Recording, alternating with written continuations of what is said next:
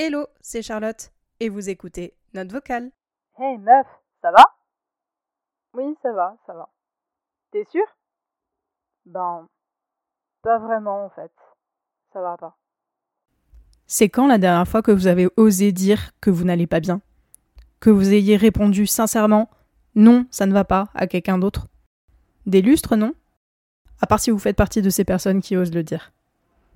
Je pense qu'on a peur que l'interlocuteur face à nous fasse une tête bizarre ou coupe court à la conversation. Qu'on se le dise, ça nous emmerde d'entendre les problèmes des autres. Bah oui, quoi, on a déjà nos problèmes à gérer, on n'a pas envie d'entendre le collègue à la machine à café se plaindre ou entendre sa pote chialer H24.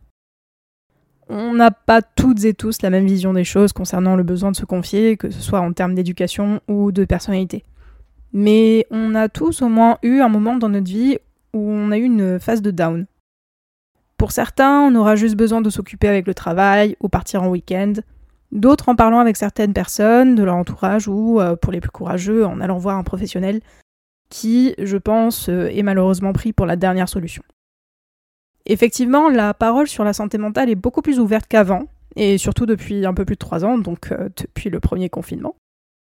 En même temps, on vivait une période très angoissante, que ce soit en termes de pandémie ou d'isolement social. Ça a été une période très complexe car la majorité d'entre nous s'est retrouvée confrontée à soi-même.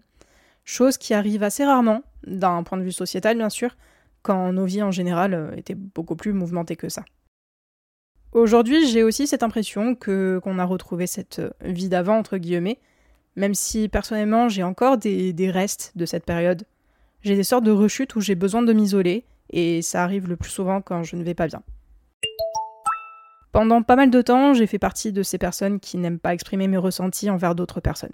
Je me contentais de dire des ça va ou oui ça peut aller, sans trop m'étaler car euh, c'est aussi comme ça que j'ai appris à m'exprimer. En deux trois mots donc.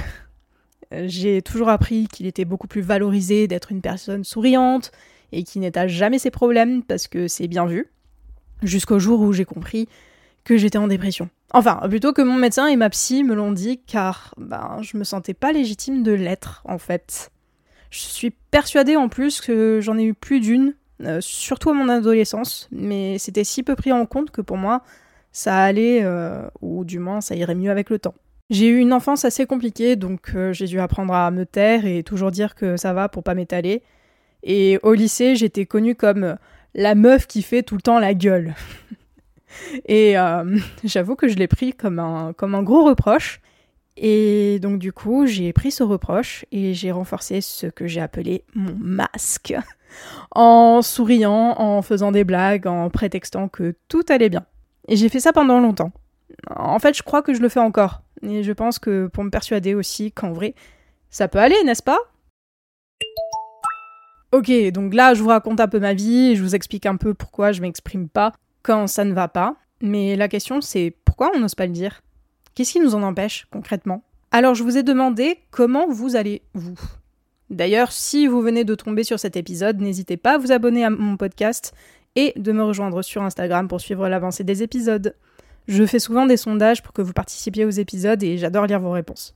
Donc, comment ça va ma petite commu? Alors, dans l'ensemble, ça a l'air d'aller parce que vous êtes 50% à aller très bien, ce qui est une très bonne nouvelle. Pour l'autre moitié, par contre, je comptabilise 41% de personnes à pas aller si bien que ça et 9% pas bien du tout. Je vous ai ensuite demandé à qui parlez-vous lorsque vous vous sentez mal et vous êtes 23% à en parler à votre famille, que ce soit parents, frères ou sœurs, et etc. 64% à vous confier à des amis proches et 14% à ne pas parler à qui que ce soit. Euh, j'imagine peut-être à votre animal de compagnie si vous en avez un. Enfin, euh, vous allez me dire, quand je parle à mon chat, c'est pas le meilleur confident non plus. Hein. Il se barre direct, euh, c'est super. Bref. Pour euh, continuer dans le petit sondage, je vous ai demandé si vous êtes du genre à garder votre mal-être pour vous et à mon plus grand désespoir, enfin n'exagère pas chacha, vous êtes 57% à garder les choses pour vous et 43% le contraire. Bon, il y en a quelques-uns qui osent parler. Pour euh, les 57% d'entre vous, je vous ai donc demandé les raisons et vous êtes 50% à vouloir garder une bonne figure. Et 33% ont peur de déranger les autres, ce qui peut malheureusement se comprendre. Et 17%, vous n'avez vraiment pas du tout envie de parler ou de confier à autrui. Et enfin, Pour le dernier sondage, je vous ai demandé si vous aviez déjà vu un professionnel de la santé, que ce soit un psychiatre, un psychologue ou même votre médecin. Et vous êtes 52% à en avoir déjà vu, 22 qui sont en train et 26 pas du tout.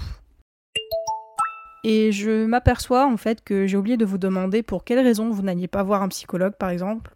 Euh, du moins ceux qui m'ont répondu euh, négativement au dernier sondage. Je rappelle évidemment que je ne juge absolument personne et qu'il me semblait aussi très indiscret de vous poser cette question.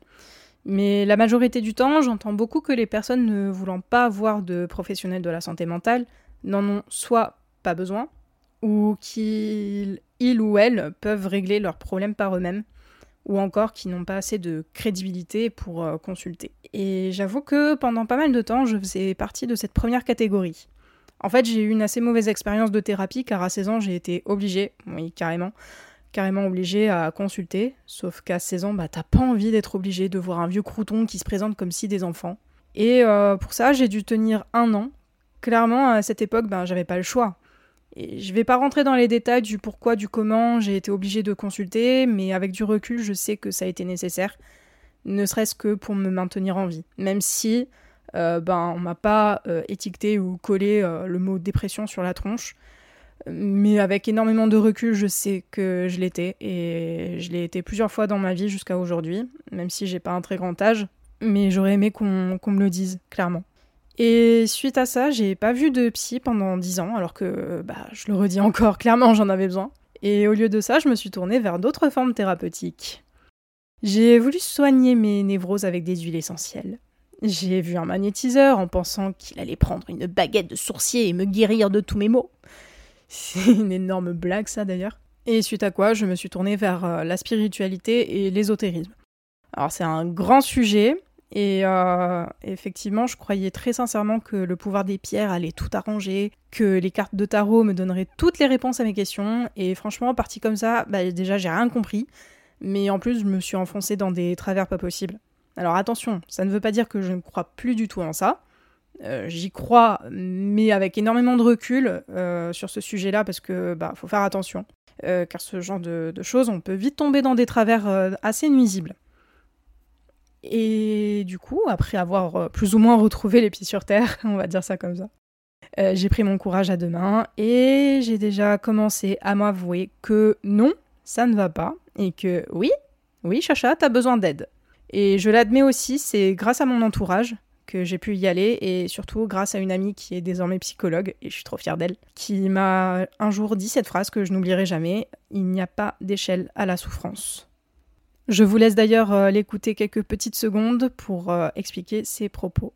Moi, c'est ma façon d'accueillir les personnes. Ça ne veut pas dire que, tous les, enfin, que voilà, tous les, tous les psys ont la même façon d'accueillir euh, d'accueillir la, souffrance des gens. Mais en tout cas, moi, c'est ma conception. Donc, c'est-à-dire, effectivement, pour moi, en tout cas, il n'y a pas d'échelle de la souffrance puisque chaque histoire est subjective donc, des mêmes événements de vie n'auront pas la même répercussion selon les personnes.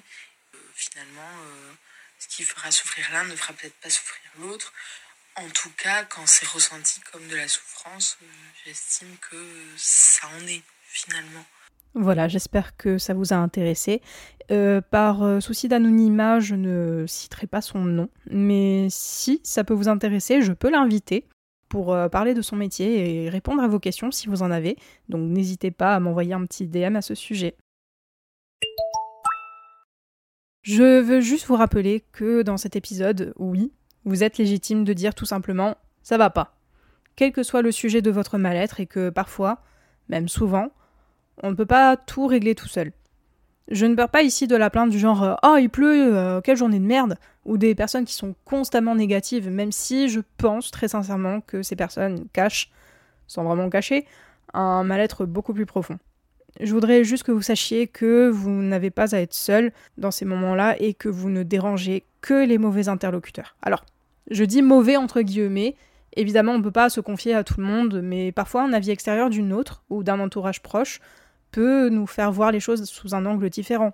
Et des fois, il est bon aussi d'entendre les autres car les conseils qu'on peut donner peuvent aussi s'appliquer à nous. Si avec tout ça, vraiment, vous ne voulez pas en parler à qui que ce soit, je me permets de vous donner quelques pistes pour extérioriser. On connaît toutes et tous la technique du journal intime où vous écrivez vos pensées, racontez votre journée, etc. Personnellement, je suis pas très adepte de, l'écriture, donc euh, d'écrire euh, tout ce qui me passe par la tête, j'y arrive pas. Et euh, j'ai pris le conseil d'un pote qui m'a dit qu'il se faisait des vocaux à lui-même. Et purée, qu'est-ce que ça marche bien Et donc en fait, je prends mon téléphone, je vais sur l'application dictaphone pour ceux qui l'ont, et je parle, je crie, je chiale, je déballe tout ce que j'ai sur le cœur. Même quand ça va en fait, je juste je l'ouvre et je parle. Et euh, ça arrive aussi bah, très souvent quand j'ai des doutes, quand j'ai une mini crise existentielle, donc euh, tous les quatre matins. Bref, c'est euh, mon petit journal intime en, vocaux. D'ailleurs, ça vient de là le nom du podcast, donc note vocale. Je pense qu'il doit y avoir un milliard d'autres techniques pour extérioriser, mais avant tout, il ne faut pas que vous vous enfonciez dans votre mal-être et vous n'avez pas à rester tout seul dedans. Si la personne en face de vous n'a pas envie de vous entendre ou que vous sentez gêné car vous racontez votre vie, allez voir quelqu'un d'autre. Bah, c'est facile de dire ça, je sais très bien. Mais faire bonne figure et faire semblant que tout va bien, ça va rien arranger du tout. Bien sûr qu'il est plus confortable de se dire euh, machin va bien malgré tout ce qu'il est en train de vivre, euh, c'est trop cool, par peur d'être dérangé, parce que oui, c'est un confort en fait. C'est vraiment un confort de ne pas entendre les problèmes des autres. Ben, je suis pas d'accord. C'est trop facile de se détourner des autres et je trouve ça égoïste. On sait qu'il y a pire ailleurs, que machin vit des choses plus graves et qu'il y a des gens qui meurent de faim. Tout ça pour euh, se, faire culpabiliser en fait. Et ce sentiment-là de culpabilité n'arrange absolument rien, rien du tout à notre mal-être ni à notre bien-être en fait. C'est pas comme ça qu'on va se dire bah ça va beaucoup mieux là, dis donc. Non, non, ça n'ira pas beaucoup mieux. Évidemment, je vous dis pas d'aller voir le premier inconnu que vous croisez ou votre collègue en buvant votre café le matin. Cependant, porter ce fameux masque dont je parlais tout à l'heure chaque jour euh, et faire semblant d'aller d'aller mieux, c'est pas la solution non plus. Et que vous avez le droit en fait de ressentir et de montrer vos émotions. Le plus dur, c'est de l'admettre. C'est réellement le premier pas. Le second pas, c'est d'oser demander de l'aide ou des conseils, mais dans tous les cas, quel que soit le problème, vous êtes légitime à dire ça va pas. Voilà, c'était un épisode euh, assez court. Euh, j'espère quand même qu'il vous a plu et qu'il vous aidera un petit peu à déculpabiliser. J'avais besoin de parler de ce sujet parce que j'avoue, bah, en ce moment, ça va pas de ouf. Et c'est pas grave de l'admettre. Et promis, ça ira mieux. Si vous êtes dans le même cas, je vous envoie tout mon amour et j'espère très sincèrement que vous oserez trouver de l'aide. En attendant, n'hésitez pas à vous abonner au podcast et à laisser des étoiles et de vous abonner à mon compte Instagram notevocal.podcast pour suivre l'avancée des prochains épisodes. À bientôt dans notre vocal.